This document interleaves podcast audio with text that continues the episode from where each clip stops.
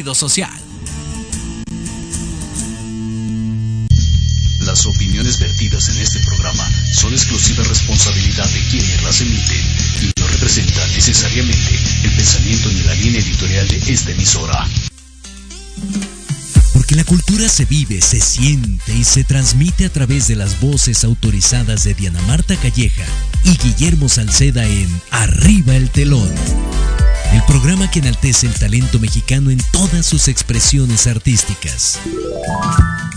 ¿Estás listo? Esto es Tercera Llamada, Tercera. Comenzamos.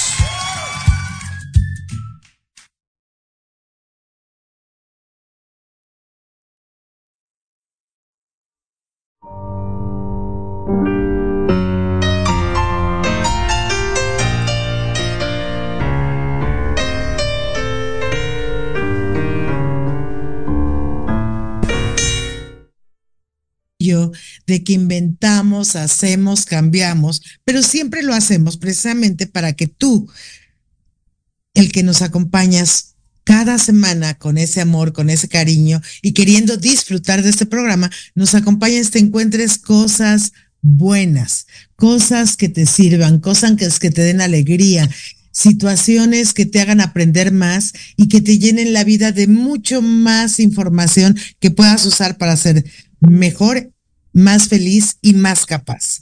Y esta es una de esas veces que tenemos información para ti. Digo, independientemente de todo lo que siempre hablamos, que el arte es una herramienta terapeuta, que estamos en el punto en que tú tienes que tengas 60, 70, 80 o más, todos los días son increíbles.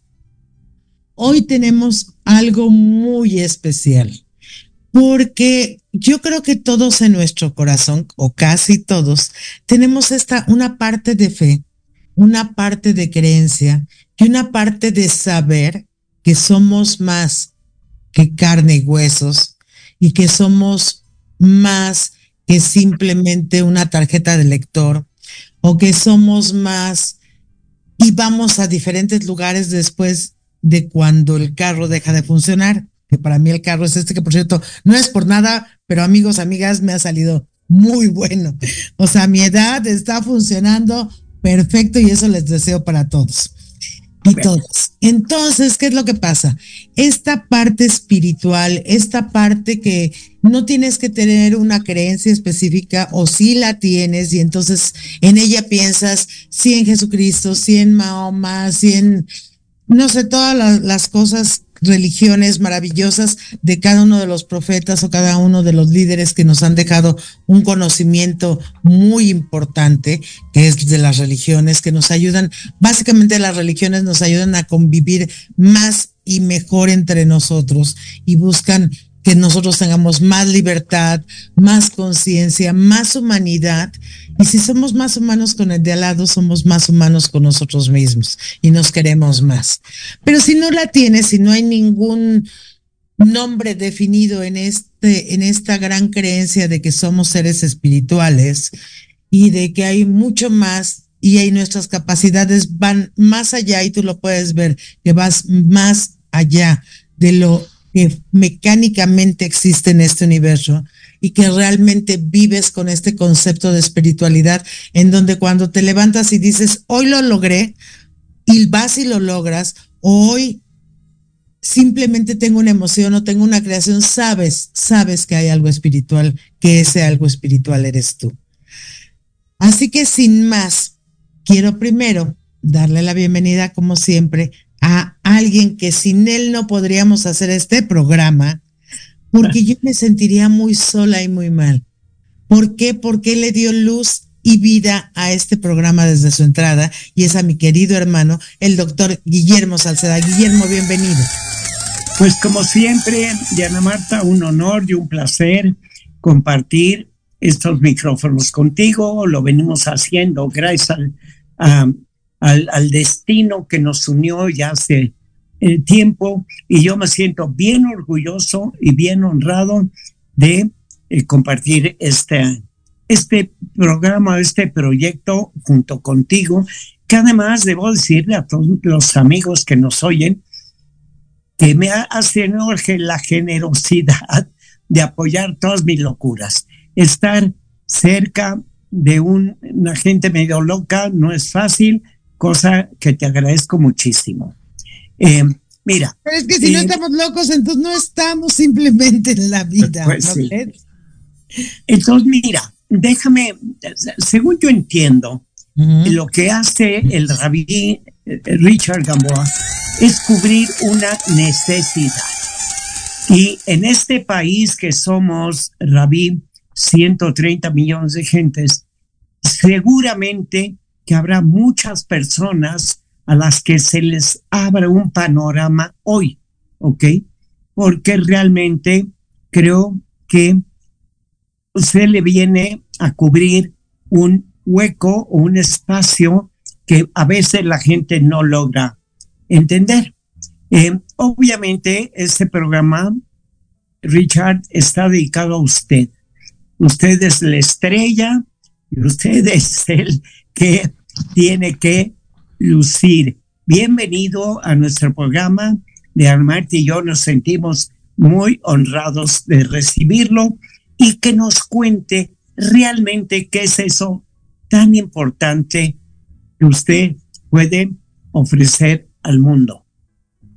Ay, sí, y Rabino también que nos platique un poquito de la historia y la trayectoria que usted tiene. Ya lo habíamos presentado antes en un programa muy interesante en donde nos dejó eh, a conocer sus libros, pero platíqueles primero un poquito de lo que es su trayectoria, porque si habla de toda su trayectoria, dos programas después no vamos a terminar.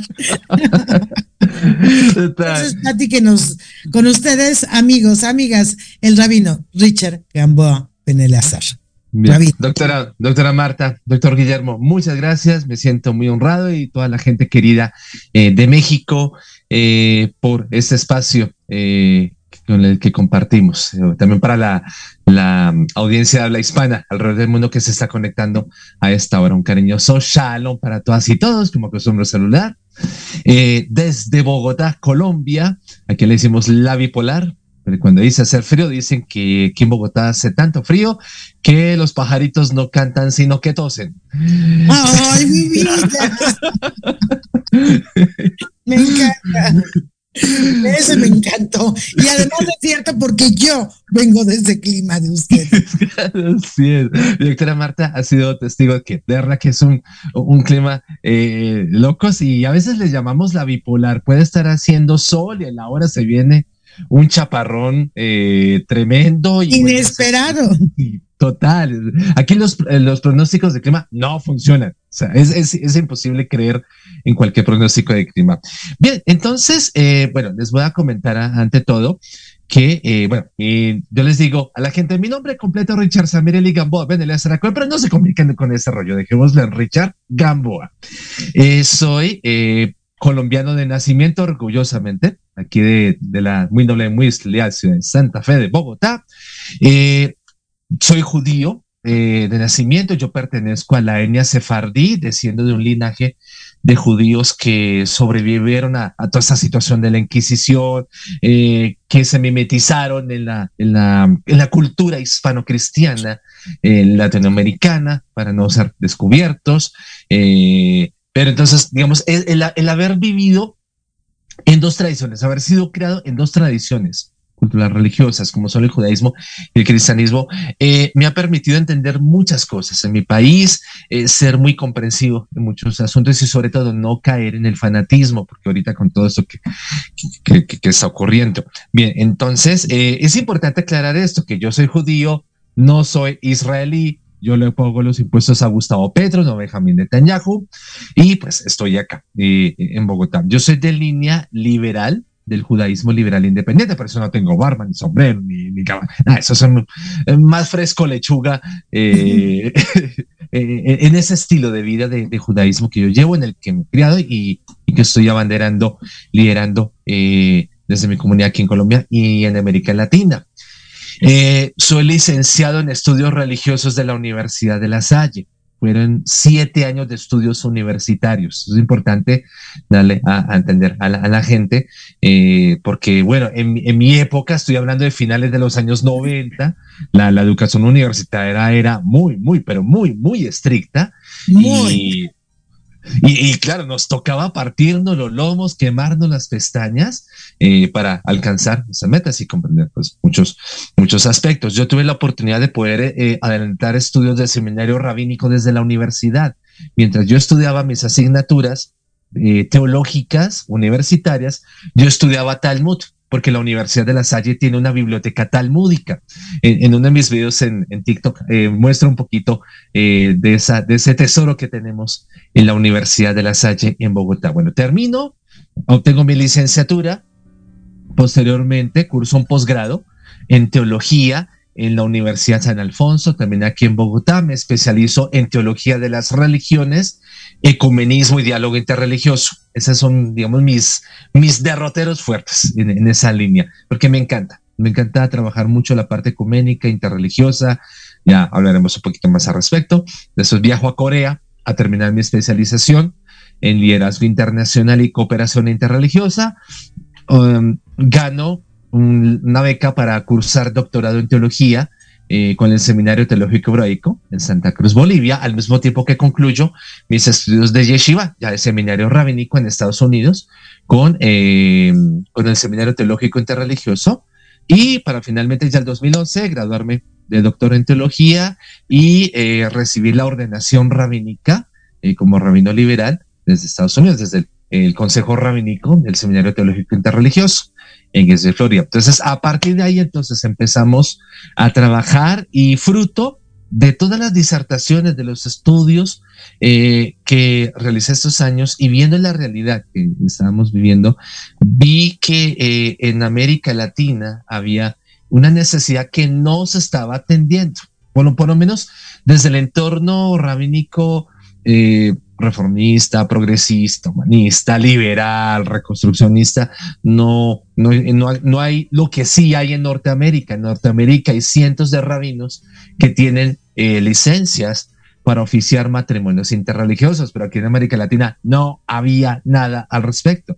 De hecho, eh, hablar de la celebración de una boda interreligiosa eh, con rito judío, eh, por lo menos con algunos elementos eh, básicos, esenciales, pero también eh, exaltando también la, fe de la, de, la, de la otra parte de, la pareja. Digamos, eso no solamente no lo había en América Latina, sino que era escandaloso, era considerado blasfémico, herético, satánico. Bueno, pónganle ustedes todos los las, las, las negativas que quieren. Entonces, yo estoy hablando de los años 2007 a 2012, cuando había un escándalo. Frente a esta situación y yo eh, socializo y publico la necesidad de que hayan eh, ministros interconfesionales en América Latina, por ejemplo, para obtener este tipo de necesidades. Doctor Salceda. Sí. Y luego, ¿qué más este, hace? Ah. Creo que no, me preguntaba algo, Rabí. Sí, sí, si, si su merced me iba a hacer una pregunta, doctor Salceda. No, no, no, no, yo estoy ah, escuchándolo con el 100% de la atención. Muchas gracias, doctor Salceda. Bueno, les voy a seguir contando el cuento. Eh, Suele suceder que cuando yo expongo un tema, una inquietud o genero eh, alguna temática, alguna opinión ante la opinión pública, perdón la redundancia, genero eh, un escándalo tremendo. Las redes sociales saltan, se viralizan y alboroto bastante fanático cuando, cuando hablo porque eh, obviamente el pensamiento y toda la, toda la disertación eh, religiosa teológica eh, que yo manejo siempre va en clave de ir más allá del texto, ir más allá del dogma, más allá de la doctrina, el reconocer al ser humano como digno, sin importar su creencia religiosa, su raza, su nacionalidad, sus otras condiciones, y empezar a hablar en su momento, ya cuando estábamos hablando ya terminando yo mi, mi, seminario rabínico, mi yeshiva, estamos hablando años 2009, 2010, eh, ya para el 2011, eh, hablar de, matrimonios interreligiosos en América Latina era un escándalo. Y ahí es donde descubrí, vi, observé que había esa necesidad en América Latina, porque Norteamérica la tiene cubierta perfectamente. Cualquier eh, matrimonio interreligioso puede ser bendecido por un ministro interconfesional. Eh, allí no, no hay problema, no hay ese escándalo, es algo muy normal, muy natural, pero en América Latina, eh, bueno, se, se, forman despelote, el desmadre, como se dice en México. y, y bueno, y en ese, en ese contexto de ese desmadre que yo causo al general eh, eh, el debate, y en vista de que pues no, no hay, digamos, esa, esa voluntad, esa, esa disposición de, de, mis colegas en ese tiempo, eh, para atender esta necesidad pastoral que hay. Y más bien se generó una radicalización religiosa en torno a que no, que eso no se puede hacer, que porque la iglesia lo prohíbe, que, no, que eso no va, y bueno, también desde, otros sectores. Eh, y teniendo en cuenta otras situaciones discriminatorias que pasan los matrimonios interreligiosos. Entonces, en ese sentido, ya después que, mm, que voy terminando mi yeshiva, tomo la decisión de postular mi nombre eh, al seminario eh, para eh, recibir una ordenación adicional como ministro interconfesional. Y como resultado pues, de toda la, disertación, empiezo a generar todo un programa de, de, pastoral interreligiosa que lo canalizo a través del Instituto Shegel, que es el, Instituto Rabínico que yo dirijo. De hecho, lo fundé en Corea en, en, julio de 2009 y bueno, desde ahí hemos venido trabajando todos estos años. Y, y bueno, ya, pues ya recibo mi ordenación rabínica, recibo mi ordenación adicional como ministro interconfesional. Y bueno, empezamos a trabajar, empezamos a, a decirle a la gente, miren, ya, ya para, eh, para 2010, 2011, ya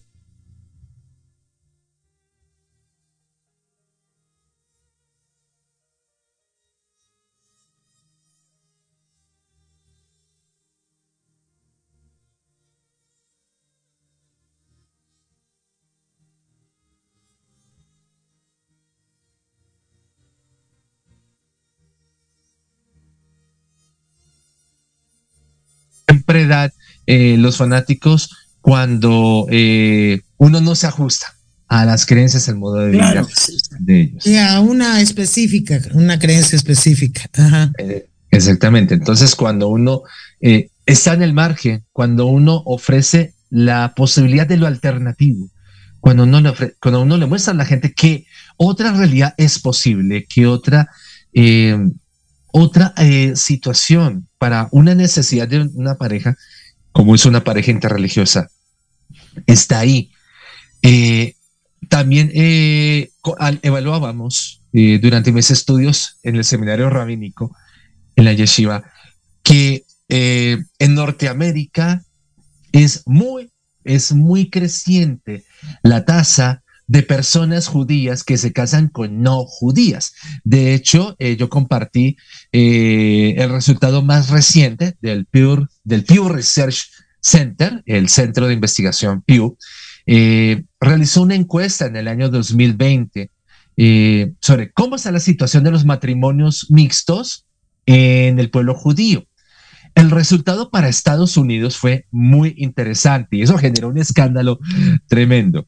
Eh, este dato nos habla de que el 42% de todos los judíos encuestados dijeron que para ese año estaban casados con una pareja no judía. Oh, wow.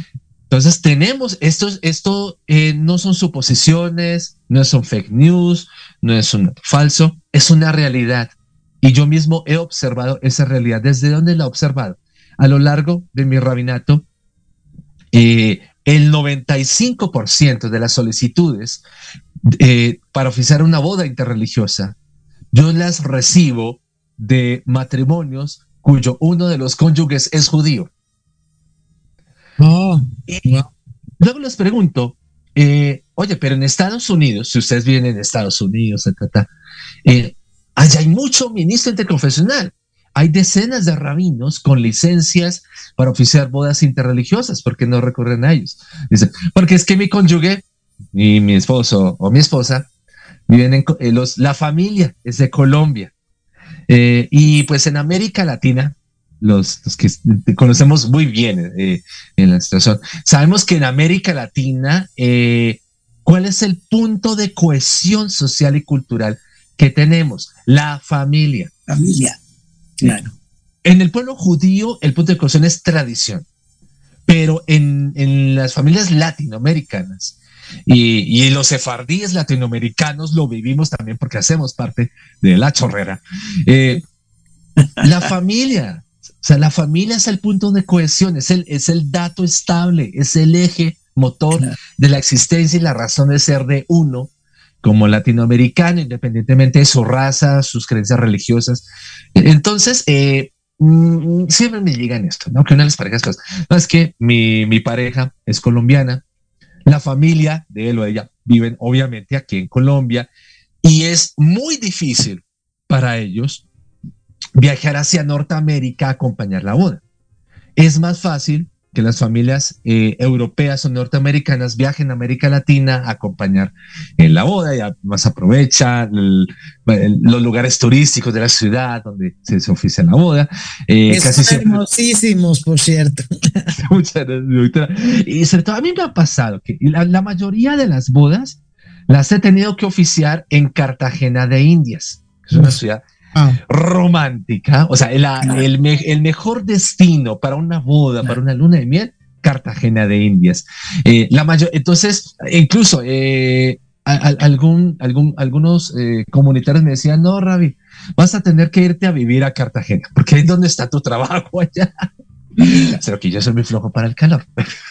Oye, ¿puedo, ¿puedo un segundo hacer un comentario? Sí, sí, doctor, Mira, En México, no sé, en el resto de Latinoamérica, todos los eventos religiosos son sociales. O sea, aquí el niño nace y lo bautiza. Es un efecto social. Sí. Luego tiene que hacer la primera comunión, otro evento social. Luego la niña cumple 15 años, otro evento social. No estoy hablando nada religioso. Pero luego incluso en el matrimonio resulta que los que invitan a la boda son los padres de los novios, ni siquiera los novios. novios, exacto. Pero porque están cubriendo un aspecto social, es una fiesta, pues. Sí, sí así es. Ahí el tema religioso, créanme, que está en un segundo plano. Y así funciona. Es, una realidad. Y a mí me ha tocado, por ejemplo, ver gente en la política, en, en el arte, etcétera, gente que son aparentemente agnósticos o contrarios o, que no tienen una religión y se casan por la iglesia.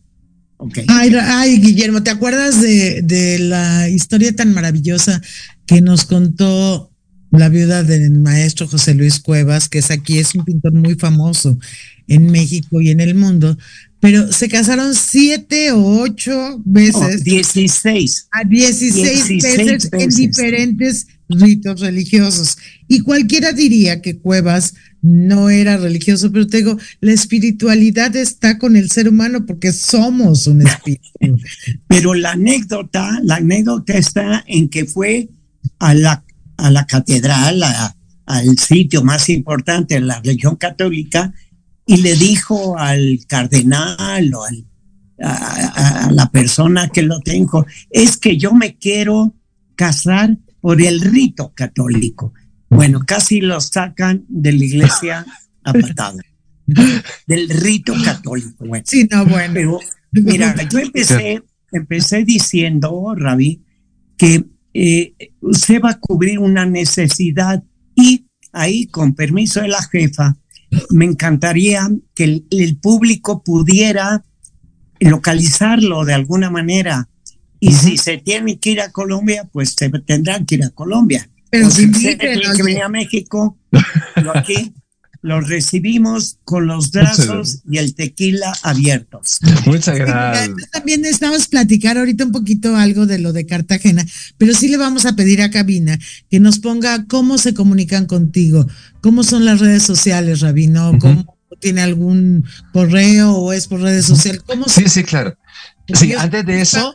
con una gran necesidad de poder unir esta espiritualidad de dos personas que se aman y que se aman, por lo menos desde la primera intención para siempre. Queda con todo gusto, mi doctora. Antes de eso, dos, dos notas para empezar, porque es que aquí me están pidiendo, eh, por mis redes sociales, que para que le quede de manifiesto a la gente de que soy quien digo ser, que soy lo que digo ser, que muestre mis credenciales. Entonces, con todo gusto, mira, esta es mi, mi credencial de ordenación rabínica. Entonces aquí está mi diploma de rabino, mi teudá, mi, acta de ordenación, y esta es mi eh, certificado de ordenación como ministro interconfesional. Eso es lo que me da la autoridad para poder oficiar bodas interreligiosas. Ahora, esto, eh, como les dije, esto no es de, la noche a mañana. Hay que haber estudiado eh, pastoral interreligiosa para poder realizar este tipo de ejercicios. Número dos, no solamente oficio bodas eh, entre judíos y no judíos. También me han, incluso me han, me han pedido en algunos casos cristianos que se quieren casar por rito judío. Bueno, claro, yo entonces yo acomodo de acuerdo a nuestra legislación rabínica algunas cosas, eh, pero bueno, no, no le cierro la puerta. Eh, de hecho, el primer, recuerdo que el primer matrimonio de no judíos que me pidieron que los casara por rito judío. Eh, al Amazonas colombiano me tuve que ir a casarlos. No, felices, dichosos las familias. Bueno, y tres, sí, estoy en redes sociales. Claro que sí. Ah, eh, se olvidó, doctora. También tengo eh, licencias para oficiar bodas de teístas. Teístas que son gente que cree en Dios, pero no están matriculados con ninguna religión. Y como no están matriculados con ninguna religión, pues no los casa. Entonces me buscan y yo con todo gusto les oficio la boda. Estoy en redes sociales. aquí tenemos que poner, o sea, marcarlo muy bien. Gente que cree en Dios, personas que creen en Dios, que se saben un espíritu, que saben, quieren esta espiritualidad, pero no tienen una religión, usted les puede oficiar una. Sí, sí, te, estoy autorizado para eso, mi doctora. Y me encuentran en redes sociales, eh, como arroba rabino Richard Gamboa, me encuentran por Facebook, por Instagram, por TikTok, eh, por Kawaii, y, y también tengo y pues también tengo un blog, lo pueden buscar. Eh, el blog se llama rabino para tu boda interreligiosa.blogspot.com. Lo voy a repetir. Rabino para tu boda interreligiosa.blogspot.com. Ese es, ese es el blog donde yo les explico todos los matrimonios interreligiosos como yo lo oficio y qué requisitos pido para poderlos casar. Ah, de hecho, ahorita lo que vamos a hacer, porque nos vamos a tener que ir a un corte. Ay, Rabino, es que con usted la vida se va así. se va así porque además me, una cosa que me encantó que hizo ahorita es darle la legitimidad a este tipo de, de, enlaces de amor, pero que además mostró sus certificados. Eso me encanta porque ahí tenemos la certeza de que además realmente esto tiene una legalidad pero más que nada tiene la espiritualidad de dos seres que se quieren unir a una relación con una decisión futura de siempre. Pero amigos, siempre tiene un corte y ese corte ya me están mandando al corte que va a ir muy muy rápido. En este corte vamos a tener eh, a Capital Silicio, que como siempre ya saben, nuestra querida compositora Joy Chávez se nos va a Inglaterra por un rato. Y wow. nosotros, pero se va a especializar todavía más y yo creo que a ganar muchos premios más de los que ya ha ganado en toda su carrera como compositora para cine, para teatro, para televisión, para este videojuegos, que eso es lo que es su pasión, pero tiene su hobby y su hobby es lo que vamos a ver en este corte, que es Capital Silicio. Entonces oigamos este rock pop que les gusta a todo, mucho, mucha gente, inclusive a la gente de nuestra edad, y los jóvenes no saben, los he visto en los conciertos, que se van para atrás con Capital Silicio. Entonces, ahorita le voy a pedir que en el corte, Rabino, ahí en el chat del Zoom, le ponga cabina el blogspot, o sea, así como nos lo puso escriba para que lo pueda ir a la cintilla y también sus redes sociales. Y le vamos a pedir a Cabina que como siempre nos lo ponga para que nuestros invitados lo estén viendo. Entonces, 3, 4, 2, 1, nos vamos a un corte. déjame, estamos. déjame despedirme el rabino como lo hago siempre, a la Mac. ok, pues vamos a un corte y regresamos con Diana Marta Calleja y Guillermo, y Guillermo Salce.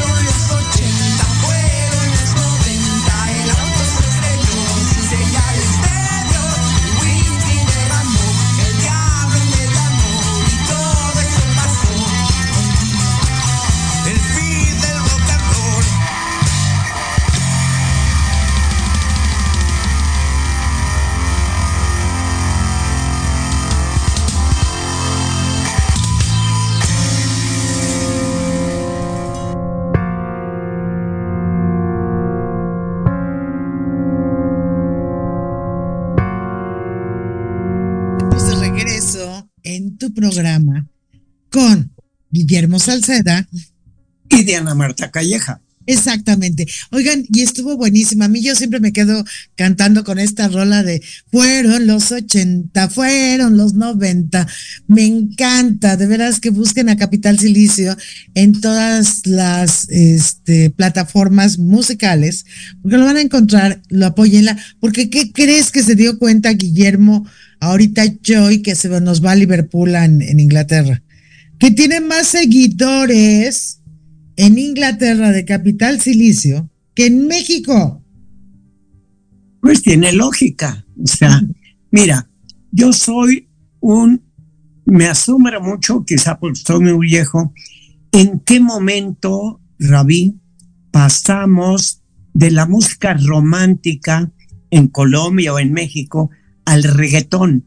Yo no me lo explico.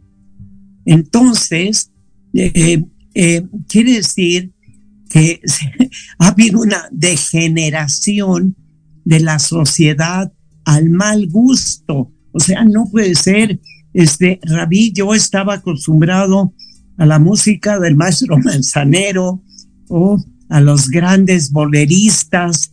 Eh, yo tuve la oportunidad de viajar por Colombia, nada menos que con el Chapulín Colorado, con el Chavo del Ocho, imagínense, donde nos recibían en Bogotá como si recibieran al Papa, o sea, eran unos tumultos. Bueno, ¿en qué momento se degenera la sociedad? No, no, eh, a mí me cuesta mucho trabajo, pero yo sigo insistiendo en que eh, su trabajo y, y su propuesta viene a llenar un espacio muy importante en México, en Latinoamérica y, realmente en, en, donde sea, porque yo la mitad de mi, yo estoy a caballo entre México y España y le aseguro que en España también tiene que haber esa, ese, esa situación, porque a fin de cuentas, mire, el matrimonio está en la cabeza, ¿ok? En la voluntad de vivir con otra persona pero la boda viene a darle la calidad de futuro, la calidad de formalidad. Eh, y eso es algo que en este momento es importantísimo, importantísimo, porque eh, el matrimonio o la boda no es firmar un acta o, o, que eh, un, un ministro de la iglesia de su eh, conformidad, sino que si no el matrimonio está en la cabeza, no sirve para nada. ¿De acuerdo, Ravi?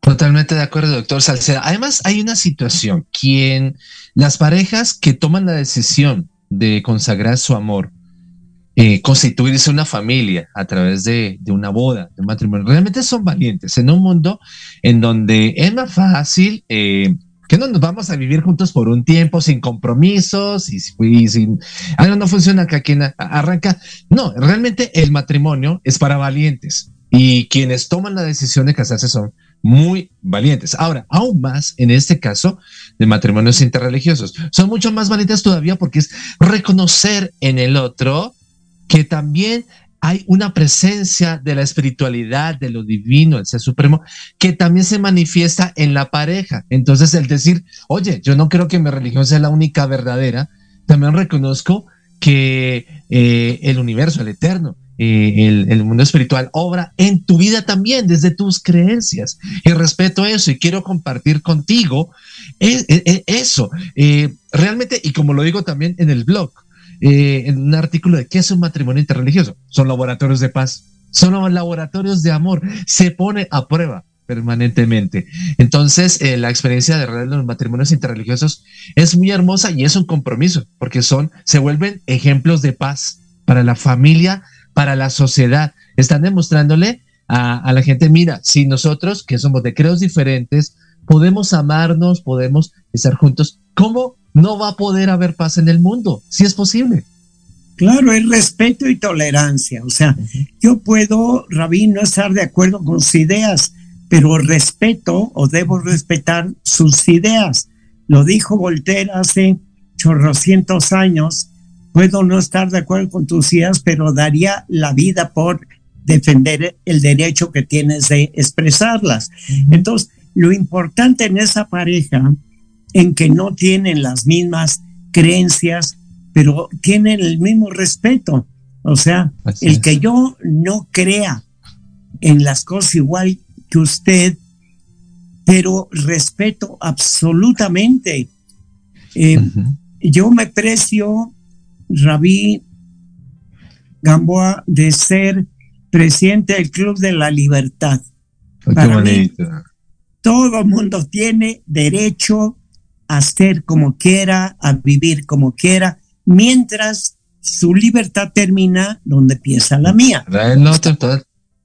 Mientras haya el respeto, mientras eh, viva esa, la convivencia, eh, tiene que ser el que nos respetemos, el que, el que podamos convivir eh, en paz y en armonía todos. Creo que ese sería el ideal. Maravilloso, totalmente de acuerdo. Pero hay una cosa, yo quiero, a ver, quiero entender dos cosas, Rabina. Una, es cierto, el matrimonio es para valientes, pero sobre todo porque si tienes la convicción de primera instancia, con toda la buena fe y con toda la buena voluntad de que eso sea para siempre. O sea, como dicen. Esa, sí, es el propósito. O sea, no es hasta que la muerte los separe, sino hasta que siempre, siempre, dependiendo de cómo lo entiendas. Pero una cosa, una palabra que dijo Rabino, que a mí me encanta cuando usted me explica. Consagrar, ¿qué significa? Porque dijo consagrar el matrimonio. ¿Qué significa la palabra consagrar? ¿Por qué es tan importante?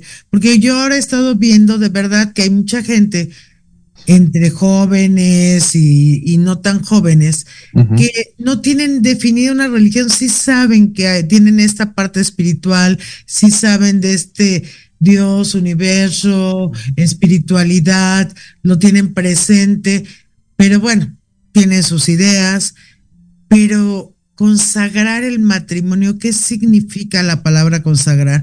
Porque además, sí, efectivamente, el, el doctor Guillermo Salceda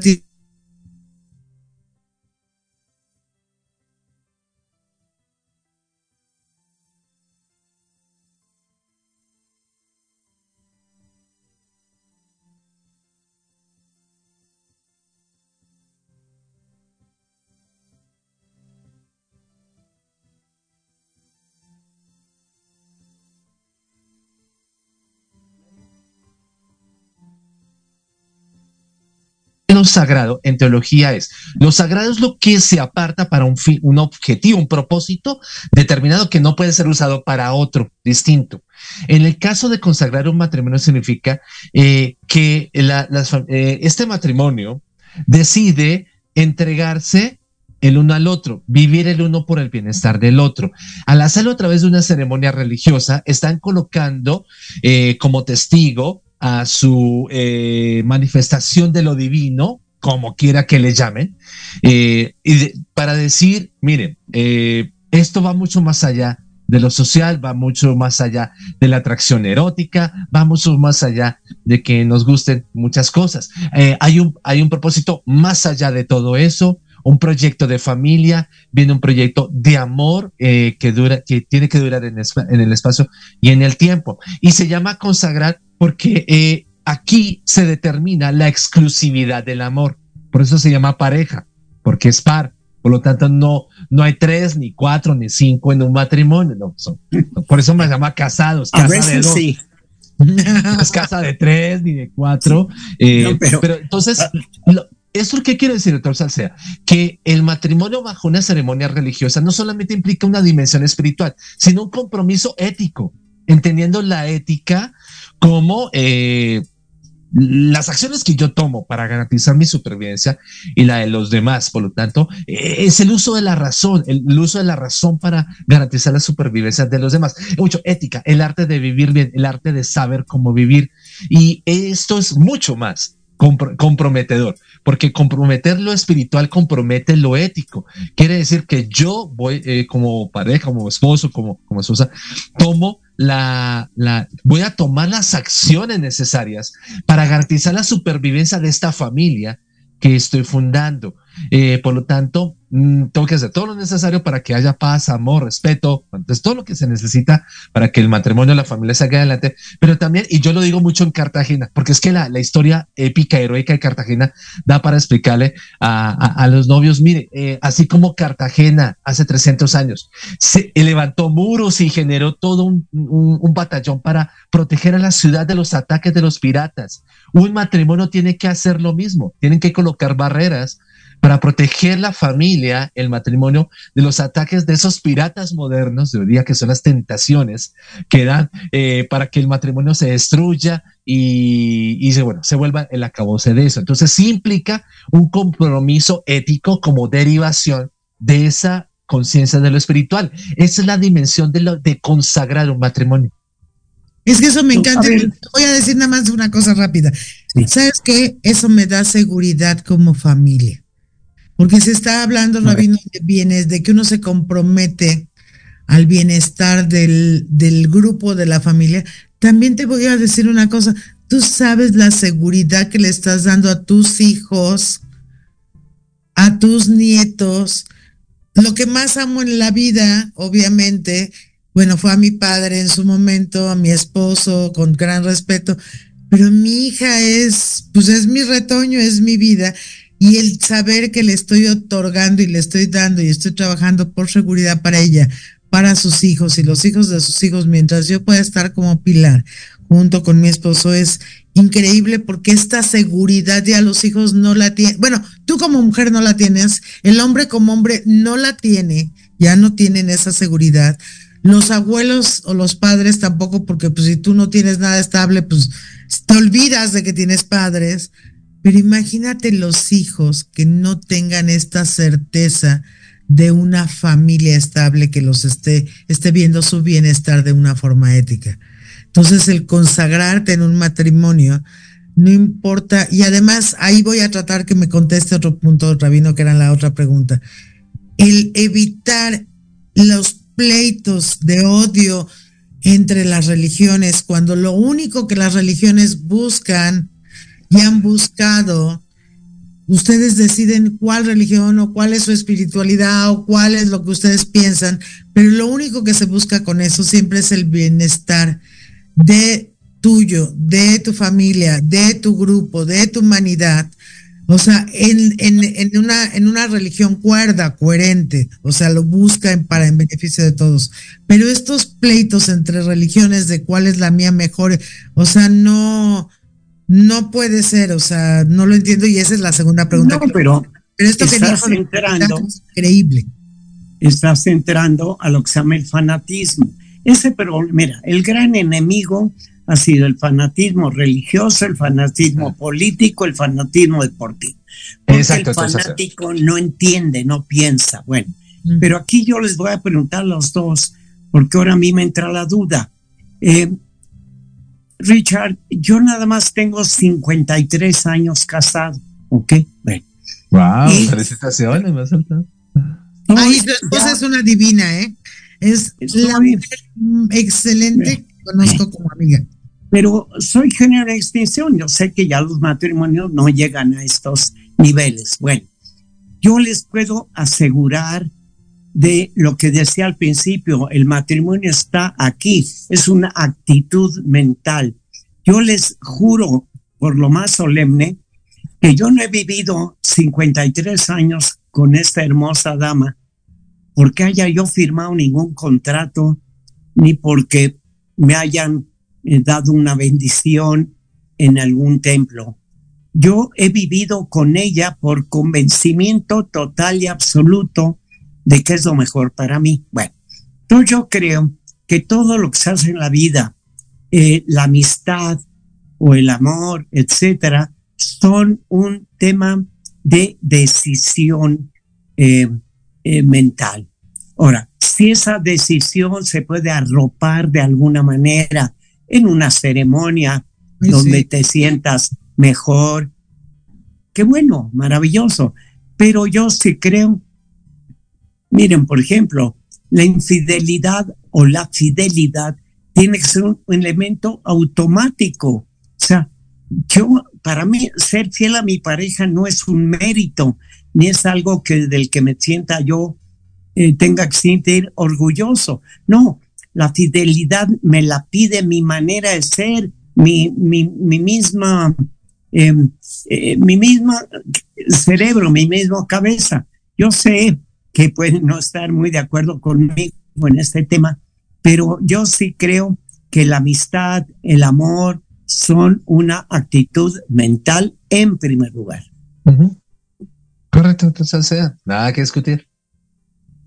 O sea, tienes, eres un hombre sabio, Guillermo, y tienes razón. Digo, yo, claro, yo como mujer, sí tengo más la ilusión de esta, bueno, esa soy yo, o sea, porque las mujeres, cada quien piensa como, como quiera, y los hombres y demás, pero la ilusión de esta ceremonia en donde verdad te consagras a lo que tú creas y sientes que eso en lo que tú crees baja por medio de, de la voz y las manos del rabino y bendice mi matrimonio. Eso se me hace muy bonito. O sea, se me hace como, y además hago partícipe. Yo creo que, digo, sí, la boda es un acto de, de fiesta, pero, pero para mí es como hacer partícipe a todos de la bendición que me llegó de Dios por medio de mi pareja, de tener a mi pareja y de compartir mi felicidad con todos y todas las que personas que yo amo, las personas que han sido importantes en mi vida y que quiero que compartan este momento conmigo. Eso es, eso es como, como algo que yo creo que todavía muchos, aunque no lo digamos, lo seguimos deseando. Mira, eh, ya para terminar, porque nos quedan cinco minutos. Eh, yo viví muchos años en España, Richard, y mi negocio en España era salones para banquetes de bodas. Bueno, y fíjate qué curioso, al año yo les mandaba una tarjeta a las personas que se habían casado con nosotros que decía, si ustedes no recuerdan esa fecha, yo sí, y los felicitaba por su primer aniversario o segundo aniversario. En España, créanme que la, el nivel de divorcio está muy alto. Y está muy alto porque la mujer ha tenido acceso al trabajo, el tener acceso al trabajo le ha permitido tener cierta libertad económica. Y entonces, ¿qué pasa? Que cuando yo me casé, fíjese, eh, Diana Marta y Richard, cuando yo me casé, cuando algo se rompía, se pegaba, se surcía, se cosía, o sea, tenía una solución. Actualmente casi el matrimonio es de usar y tirar. Entonces, yo creo que qué bueno, porque lo que bien empieza, bien acaba. Ya casi nos vamos, Rabín. Para sí, Rabín, no necesito, me encantaría que en estos pocos minutos que nos quedan dos, por cierto, díganos algo para las parejas que ya se formaron, para las que se quieren formar y que usted nos, nos bendiga con una, unas frases o una palabra o algo que nos diga para todos. Claro, con todo cariño, mi doctora Marta. Bien, yo quiero aquí decirles a las parejas que son de credos diferentes o que creen en Dios pero no tienen ninguna eh, religión en especial. Eh, vean, eh, el amor es de lo de lo, de lo más, de lo más hermoso. Me dicho, sin amor este mundo no se sostiene, no estaríamos existiendo, ni nadie, definitivamente. Y no importa eh, las diferencias religiosas. Eh, todos somos hijas, hijos del mismo ser supremo, venimos de la misma luz eh, y siempre es más lo que nos une que lo que nos separa. Entonces, un matrimonio interreligioso es un laboratorio de paz, es un ejemplo de amor, de que sí se puede, es, un ejemplo de esperanza, de que un, mundo diverso, unido en la diversidad, sí se puede. Y aquí estoy yo en lo que yo pueda ayudarles para que puedan sellar ese amor a través de una ceremonia nupcial. Aquí está este rabino a disposición para ofrecer, eh, oficiar sus bodas interreligiosas. A la Mac. Guillermo, dinos algo antes de irnos. Pues mira, ojalá, ojalá y este programa haya servido realmente para esos cientos o miles de parejas que les has aportado una solución, Richard, y creo que este programa ha cumplido exactamente su función si logramos eso. Pues muy bien, entonces pues le agradezco mucho, Rabino Richard Gamboa. Tiene que volvernos a acompañar porque tiene usted mucho de qué hablar. Muchas gracias, doctora Marta. Doctor Salceda, gracias por la invitación. Sigan, exactamente, no, y síganlo en sus redes sociales. Miren, de verdad, yo sé que la moda, los pleitos, las cosas les interesan mucho a la gente, pero sigan su Instagram del Rabino Richard Gamboa, porque ahí van a oír cosas tan interesantes que tienen que ver contigo, porque tú eres esa persona que vive, que crece, que nace, que, que desea, que prospera y que es ese espíritu que quiere estar mejor. Entonces, no, sigue su Instagram, dale like, dale like a sus páginas y a todo, y escucha, date un momento entre todo ese maremoto del mundo en el que te rodeas para darle like y escuchar los consejos del rabino Richard Gamboa. Mi querido hermano, de veras, Guillermo, la próxima semana tenemos un programa. No les vamos a decir qué, porque les vamos a dar sorpresas una por una, pero de verdad te agradezco que siempre estés aquí para darle luz y vida a este programa. Y nos vamos con una, mucho cariño. Gracias. Y nos vamos con la composición de Joy de un son cubano, porque la tenemos que apoyar. Les pido a todos que con su corazón y su vida le echemos todas las buenas vibras a nuestra mexicana que se va por un tiempo allá al triunfar a Liverpool en Inglaterra. Y nos despedimos de este programa con la música de Joe Chávez y su ron cubano. Su son cubano. Gracias. Buenas noches.